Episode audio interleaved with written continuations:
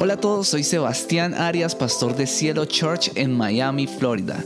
Este es nuestro podcast, quédate a escuchar nuestro mensaje de hoy. Ella lo dijo como por un mes y después lo dejó de decir. Pero hace poco empezó otra vez y tiene una manera muy particular de decir papá. Ella dice, papá, como preguntando. Y cuando ella dice eso, a mí me da como algo tan lindo dentro. Eso es lo que siente Dios cuando nosotros vamos a Él, cuando nos caemos, cuando estamos tristes. Y cuando lo primero que hacemos no es mirar al que está al lado y decirle ayúdame, sino que uno llega y mira al cielo y uno dice, papá, aquí estoy otra vez. ¿Quién más me va a ayudar sino tú? Solo tú puedes sanarme, solo tú puedes ayudarme. El Señor se emociona de ver eso. Mi hijo, mi hija, depende de mí. Eso es lindo. Eso es adorar.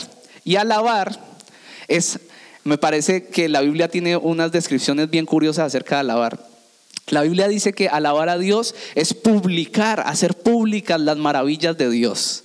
Es decir, eh, empezar a decir, Dios es bueno, Dios es fuerte, Dios es sanador. Eso es alabar a Dios. Pero también esa palabra está relacionada con la palabra presumir, ser presumido pero en el buen sentido de la palabra, no en el sentido de envanecerse, ser orgulloso, ser presumido, no, sino presumir esas cualidades. Ejemplo, cuando uno sale con su esposa o usted sale con su esposo, algunos tienen unos esposos un poquito que no son tan bonitos, pero salen y presumen.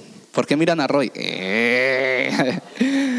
Entonces uno, uno, por lo menos en mi caso, uno coge a su esposa, uno ama a esa esposa y uno quiere presumir que uno tiene la mejor esposa del mundo. Todos saben que mi esposa es la mejor. ¿Quién va a decir que no? Entonces, todos tienen la mejor esposa y, y uno sale con su esposa o su novia o su pareja y uno quiere presumir que, esa mujer es virtuosa, que esa mujer es hermosa por dentro y por fuera, que uno tiene la mejor mujer del mundo. ¿Quién dice amén? Los hombres les estoy dando la oportunidad de ganarse ahí a su pareja. Uno dice amén, esta mujer es la más preciosa, es como una joya preciosa a mi lado. Quiero presumir esa mujer. Eso es lo que hacemos o eso es lo que la Biblia enseña, que es alabar cuando nosotros a donde vamos decimos, este es mi Dios y es el mejor, mi Dios me bendice, mi Dios es grande y fuerte, mi Dios me ayuda, mi Dios me sana, mi Dios me saca del hoyo, no escucho amén. Yo estuviera aplaudiendo y alabando a Dios ahí donde usted está. Yo estaría diciendo, Señor, te alabo. Te alabo todo el tiempo, eso es alabar al Señor. Y eso que genera que cuando las personas cuando las personas vean tu vida, te escuchen hablar de tu Dios, la gente empiece a decir, grande es el Dios que ellos siguen, grande y poderoso es el Dios de Sebastián, de Angélica, de Roy, de Nelly, grande y poderoso es el Dios de estas personas que se reúnen en Cielo Church. Eso es lo que genera hacer públicas las maravillas de Dios. No hay otro ser sobre la tierra ni en todo el universo que se merezca nuestra adoración y alabanza. Y yo quiero que recordemos que Satanás siempre quiere destruirnos de alguna manera.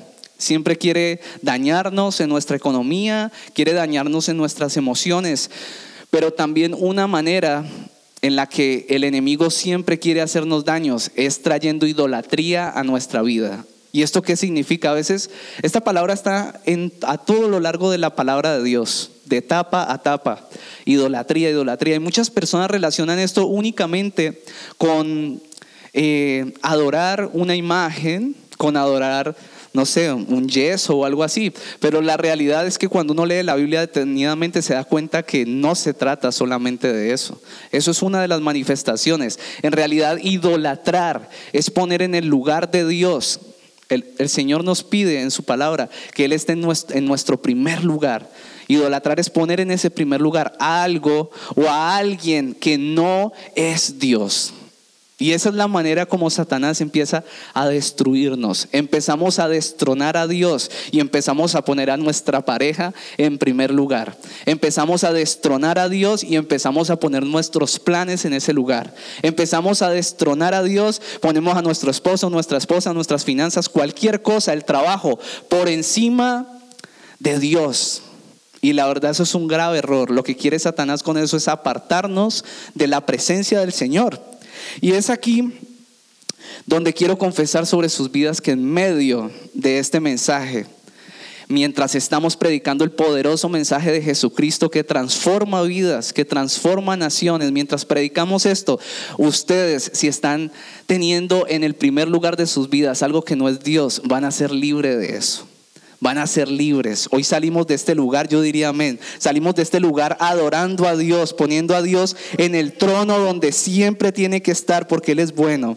Y realmente alabar y adorar es un tema profundo. Se han escrito muchísimos libros acerca de la alabanza y la adoración. Se han predicado yo no sé cuántos miles de millones de mensajes en iglesias acerca de estos temas. Se han dado conferencias. Hay libros por montones si usted va a la librería, pero los que me conocen de cerca saben que a mí me gusta hablar de la palabra de Dios de manera práctica.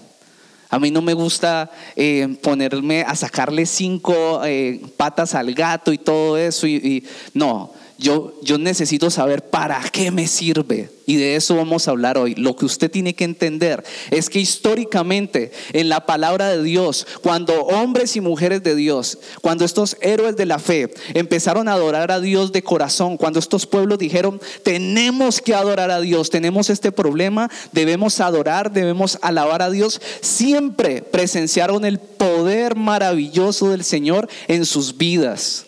Esa es la parte práctica de esto. La alabanza y la adoración es un arma poderosa en las manos de los creyentes. Hoy existen muchas personas que sufren angustia espiritual y emocional. Existen muchos que están agobiados y se sienten cargados. Y la alabanza y la adoración son un instrumento poderoso para que usted sea libre de eso. En medio de la adoración, a veces nos olvidamos de lo que está pasando eh, a nuestro alrededor, de los problemas, de las situaciones, en la presencia de Dios, todo cambia. Cuando adoramos, generamos una atmósfera diferente en nuestros hogares, en nuestra vida y en la de nuestros propios hijos, en la iglesia misma. Ok, entonces quiero compartirles acerca de, hoy tres puntos acerca de cómo adorar a Dios. Y el primer punto es en todo tiempo. Ahí está, en todo tiempo. Salmo 34, versículo 1. Si quiere no lo busque, lo puede leer ahí. Dice así, bendeciré al Señor en todo tiempo. Diga conmigo, en todo tiempo. Eso, juiciosos. Mis labios siempre lo alabarán, siempre lo alabarán, siempre. Usted diga amén. Este es un salmo de David que tiene una gran enseñanza. Y es que nuestra adoración no debe de ser o no debe depender de nuestras emociones. No debe depender de nuestro estado de ánimo. Este pasaje nos enseña que nuestra adoración no debe depender de nuestras circunstancias, como estábamos hablando o hablando ahorita en medio de, la oración. La, la Biblia dice en un pasaje que fuimos creados por Él y para Él. ¿Qué quiere decir esto? Fuimos creados para Él, para adorarlo, para su placer. Eso que les explicamos, que les expliqué ahorita, del papá que escucha a su hijo decir papá y se siente, siente placer. Para eso fuimos creados, para tener vidas que le agraden a Dios. Entonces la adoración no debe depender, depender de nuestro estado de ánimo, sino que es una manifestación de obediencia a Dios. Lo hacemos por ser obedientes, no depende de nuestras emociones. Hay personas que solo adoran a Dios dependiendo del monto de dinero que hay en sus cuentas. Es triste. Hay personas que solo adoran a Dios cuando el Señor les da el vehículo que le han pedido al Señor. Hay personas que solo adoran a Dios cuando las circunstancias están súper bien. Hay personas que solo adoran a Dios si Dios los bendice. Pero ¿qué hay de aquellos que, que cuando no ven mover la mano de Dios, se ven, son llevados a situaciones así al límite? ¿Qué hay de ellos? ¿Adoran por obediencia o solo dependen de que Dios haga algo? Yo no sé si usted me está oyendo. ¿Qué hace usted? Quiero preguntarle, cuando tal vez no ve mover la mano de Dios. Yo conozco personas que están pasando situaciones súper difíciles y los he visto adorar y llorar ahí delante de Dios creyendo que el Señor siempre va a hacer algo. Y yo creo que aquí en esta iglesia adoramos a Dios a pesar de nuestras emociones. Adoramos a Dios a pesar de las circunstancias. Haya dinero o no haya dinero. Haya COVID o no haya COVID. Nosotros aquí nos levantamos a adorar a Dios. ¿Quién puede alabar al Señor allí? David dijo en el Salmo 86, versículo 7, dijo de la siguiente manera, en el día de mi angustia te invoco, porque tú me respondes. En el día de mi angustia. Para mí, David es uno de los mejores, si no es el mejor, ejemplo en la palabra de Dios de una persona que adora a Dios bajo cualquier circunstancia. Este hombre fue llevado a momentos al límite, a momentos de violencia, a momentos de angustia, de dolor. Si usted lee los salmos se da cuenta o va a pensar que David era una persona bipolar. Decía, estoy triste, Señor, toda la noche lloro, mi almohada conoce mis lágrimas, pero yo te alabo, pero yo te canto y estoy feliz de estar en tu presencia. Bueno, al fin que está triste o está contento, papá pero era porque él sabía que a pesar de sus emociones, siempre sus labios iban a adorar a Dios. En 2 de Samuel, capítulo 22, versículo del 2 al 4, dice así: Jehová, David dice así: Jehová es mi roca y mi fortaleza ese pasaje empieza diciendo, en algunas versiones, David adoró al Señor diciendo, y algunos dicen un poquito diferente, David cantó al Señor diciendo lo siguiente, Jehová es mi roca y mi fortaleza, mi libertador, mi Dios, fortaleza mía, en Él confiaré, mi escudo y el fuerte de mi salvación, mi alto refugio, salvador mío, de violencia me libraste, invocaré a Jehová, quien es digno de ser alabado y ser seré salvo de mis enemigos. David dijo, mi roca, mi fortaleza y mi libertador. Hay dos cosas que me encantan de este pasaje. La primera es esa manera tan preciosa de David de escribir quién era Dios en su vida. No pudo contenerlo en una sola palabra. Uno podría decir, ¿quién es Dios para ti? Dios es amor.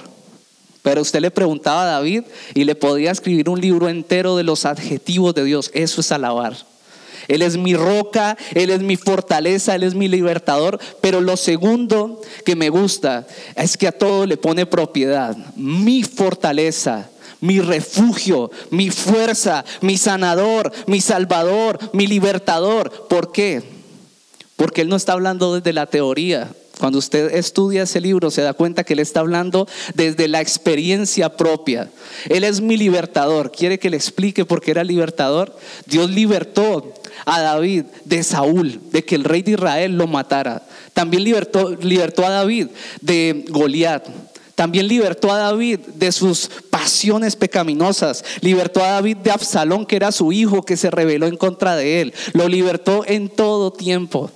Por eso decía, Él es mi libertador. Él es mi salvador, me salva en todo tiempo. Yo no sé si aquí hay alguien que pueda hablar así de Dios. ¿Sabe? Yo sí le puedo decir, cuando Angélica y yo decidimos venirnos aquí, nadie nos pregunta, pero hemos pasado situaciones que no estábamos acostumbrados a pasar. Algunos dirán, eso no es nada, para nosotros ha sido mucho, pero nosotros no hemos dejado de confesar, el Señor es nuestro ayudador. Estamos en otro país y en este país también Dios sigue siendo Dios. En este país sean dólares o en pesos o no sé de qué país seas tú, igual el Señor sigue siendo proveedor. El Señor no se mueve por circunstancias, se mueve por tu fe, se mueve por tu alabanza, se mueve por tu adoración.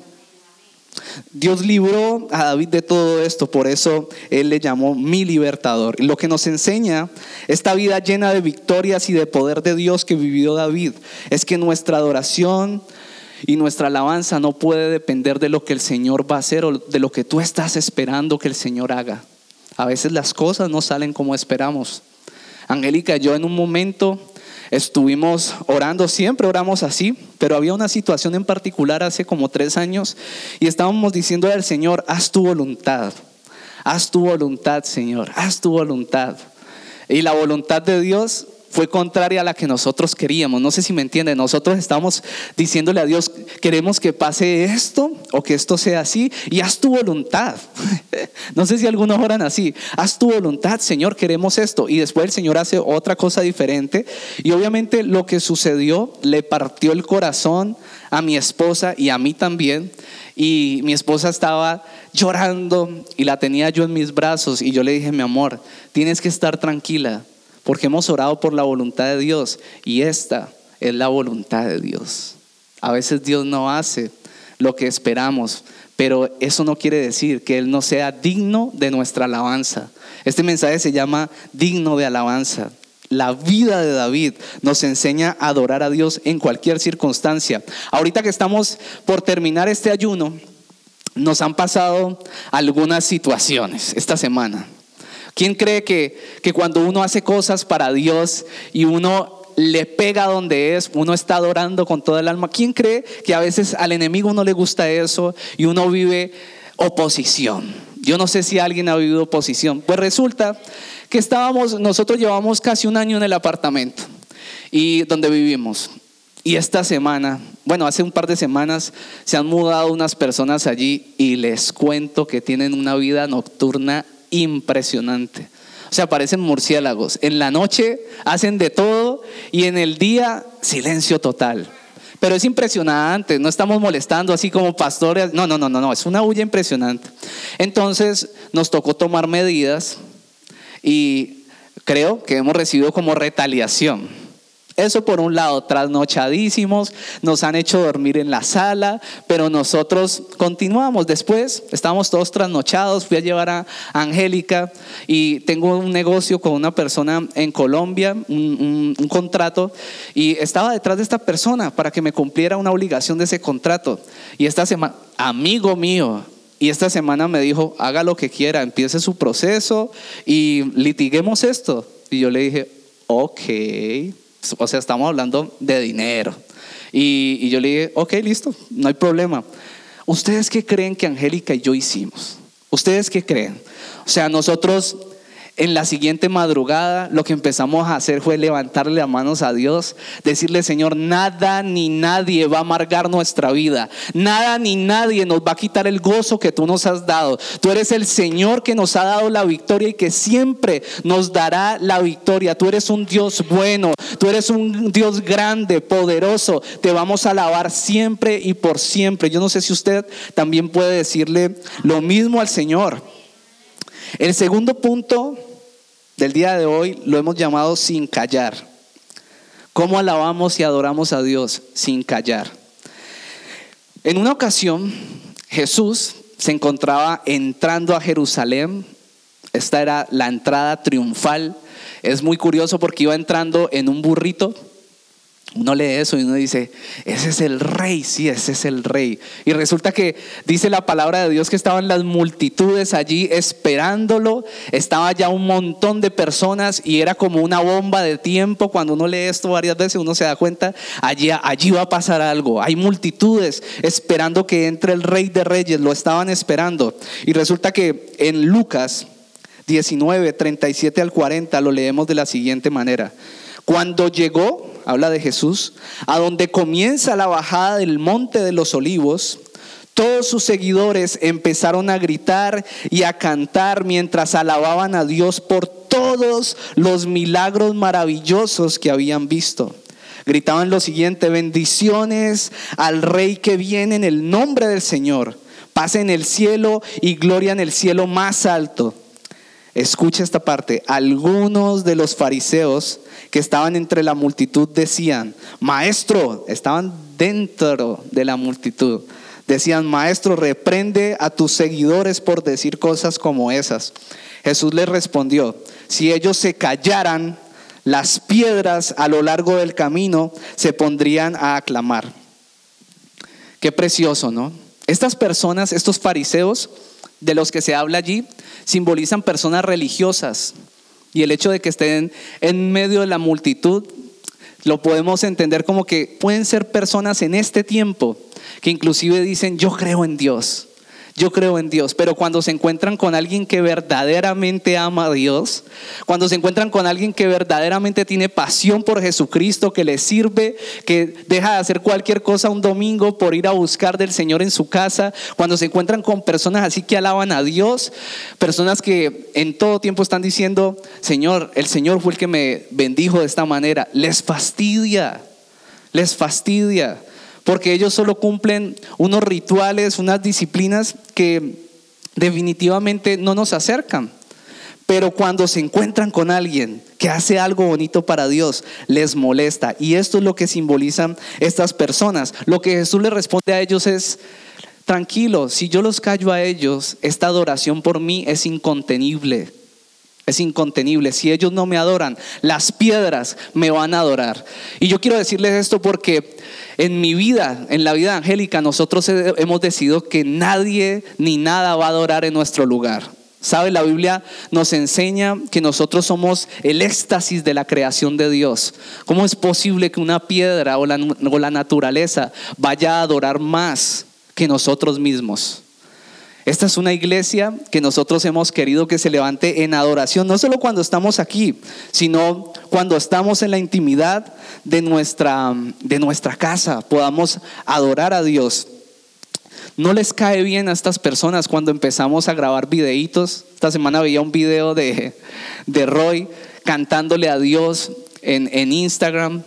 Y hay personas que no les agrada eso, no les agrada porque no entienden por qué hacemos esas cosas locas, no, no, les agrada porque no entienden cuando venimos a este lugar o estamos en nuestra casa y lloramos, no, no les agrada porque no entienden cuando vamos en nuestro carro, como venía ahora con Angélica, subimos volumen a una canción, o ahorita mismo que decían mis labios siempre te alabarán, siempre te alabarán, siempre te alabarán. Y uno se pone a llorar y uno entra en esa presencia de Dios. No les gusta, les fastidia porque no pueden entender. Están lejos de Dios y es a ellos a los que tenemos que acercar.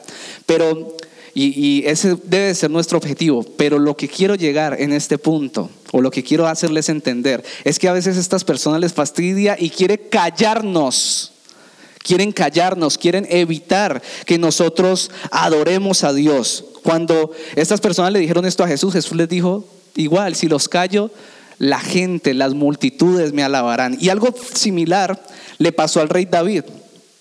En un tiempo, el rey David, bueno, David se convirtió en rey y lo primero que decidió fue traer el arca del pacto de Dios nuevamente a Jerusalén tomó esa decisión y en su primer intento de traerlo, lo hicieron a su manera, lo hicieron a la manera del mundo. Les he hablado de esta historia y a él le dio miedo porque empezaron, al Señor no le agradó como estaban trayendo esa arca del pacto que simbolizaba la presencia de Dios y decidieron dejarlo en la casa de Obededón.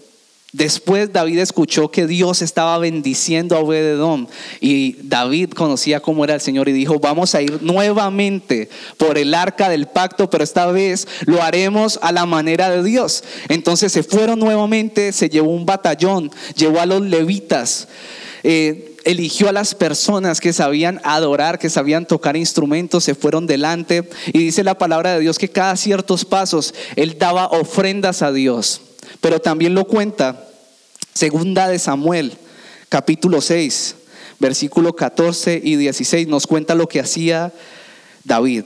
Decía, vestido tan solo con un efod de lino, se puso a bailar ante el Señor con gran entusiasmo. Y el versículo 16 dice, sucedió que al entrar al arca del Señor, el arca del Señor a la ciudad de David, Mical, hija de Saúl, se asomó a la ventana. Mical era la esposa de David.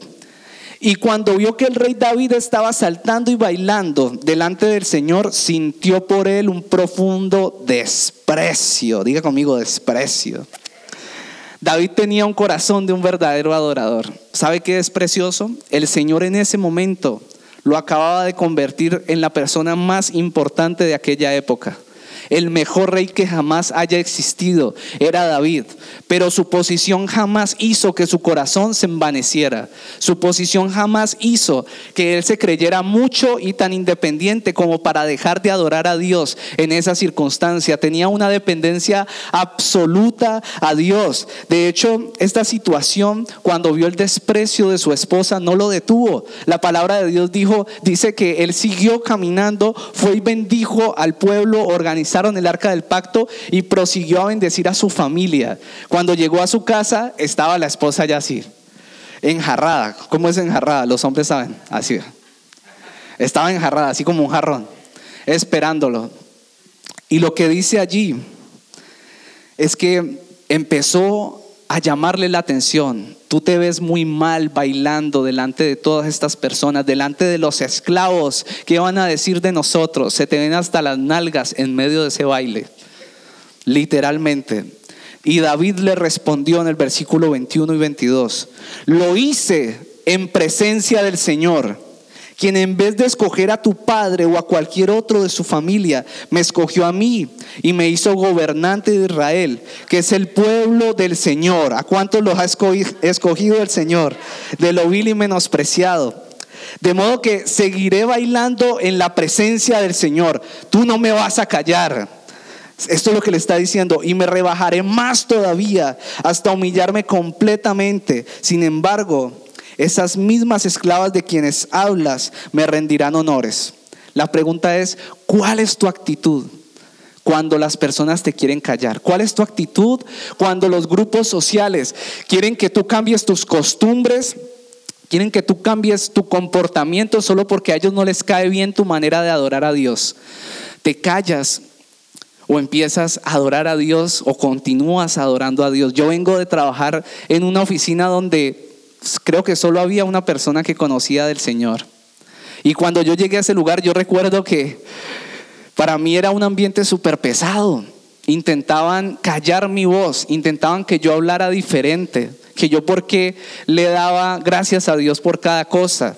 ¿Sabe qué les molestaba un montón? Las personas idolatraban esa, esa empresa donde yo trabajaba porque era del Estado y habían personas que llevaban 30 años allí, 35 años, literalmente haciendo nada y ganando el pago del Estado colombiano.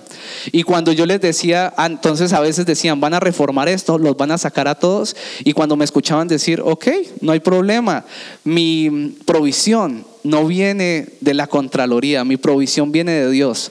No habían personas más furiosas que ellos por escuchar eso pero jamás me callé, jamás me callé. Siempre les dije, mi provisión viene del Señor. No he recibido un peso de la Contraloría un año y el Señor sigue proveyendo.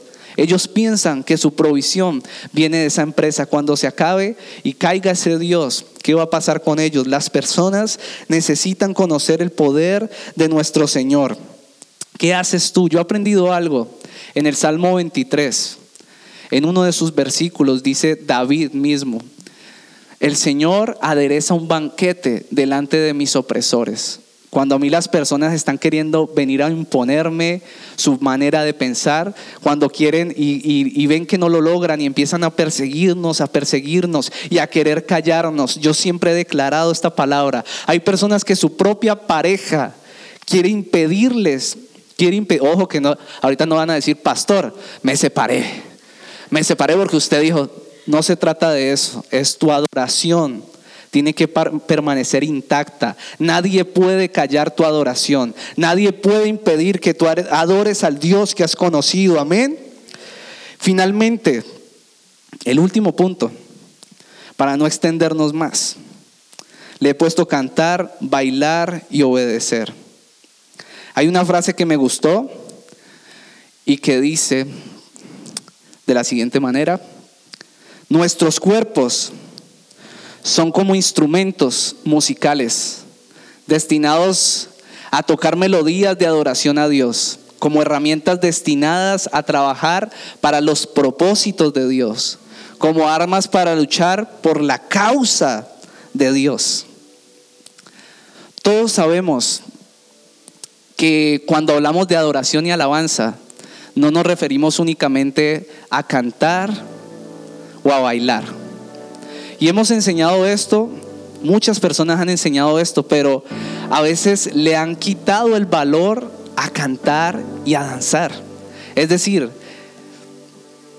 la mayoría de personas en la palabra de Dios manifestaron su adoración, su actitud del corazón fue adorar a Dios a través del canto y del baile.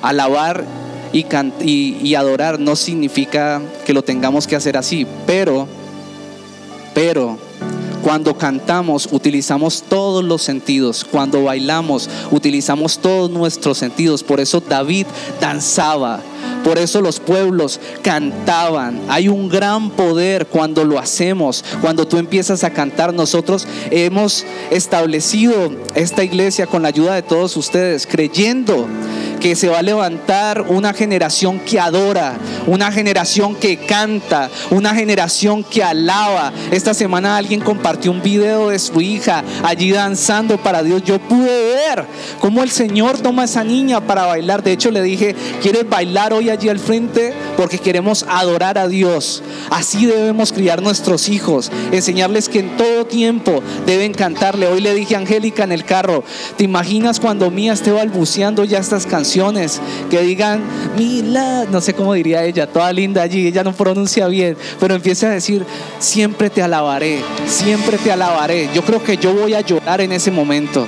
Yo creo que yo le voy a decir, gracias Señor, porque estamos levantando una generación diferente, una generación que te adora, una generación que no está basada en las circunstancias ni en la superficialidad que este país nos pueda ofrecer, una generación que no se basa en lo que tiene en su cuenta bancaria para adorar a Dios. Una generación que pierde lo más valioso en su vida y adora, levanta sus manos, que está quebrantada. Una generación que puede estar rota, pero levanta sus manos y dice, Él es mi Dios, Él es quien me sana, Él es quien me salva, Él es quien me restaura, Él es quien me ayuda, mi ayudador, mi fortaleza, mi roca, mi salvador. Yo no sé usted, pero yo amo a Dios con mi alma, yo se lo he dicho. En estos días le dije a Angélica, Angélica me estaba preguntando, estamos haciendo algo ahí, me dijo, ¿y qué vamos a hacer? Y yo le dije, yo no sé, pero yo para esto nací. Yo nací para esto. A mí no me importa qué vamos a hacer. Yo sí sé qué es lo que voy a hacer con Dios. Le voy a servir y adorar con mi vida y mi obediencia hasta la muerte. Le voy a adorar con mi vida. La manera más excelente de adorar a Dios está en Juan capítulo 14, versículo 23 al 24. Habla Jesús y dice, Jesús contestó, todos los que me aman harán lo que yo diga. En otra versión dice, los que me aman me obedecen. Los que me aman me obedecen. Mi Padre los amará y vendremos para vivir con cada uno de ellos. El que no me ama no me obedece. Y recuerden mis palabras, perdón, recuerden mis palabras no son mías. Lo que hablo proviene del Padre quien me envió. La adoración es demostrar nuestro amor a Dios. Y cuando esa adoración, ese canto, esa alabanza se une a la obediencia, se convierte en un alma súper poderosa en las manos de un creyente. Cuando tú te arrodillas en la presencia de Dios, tú pones una canción y empiezas a alabar a Dios, no importa qué situación estés viviendo, y tú empiezas a confesar, tú eres rey en mi vida, tú eres el que tiene control de esta situación. Cosas gloriosas pasan en esa atmósfera. En esa atmósfera empieza a ser posible lo imposible. Cuando le damos a Dios lo suyo, Él nos da lo nuestro.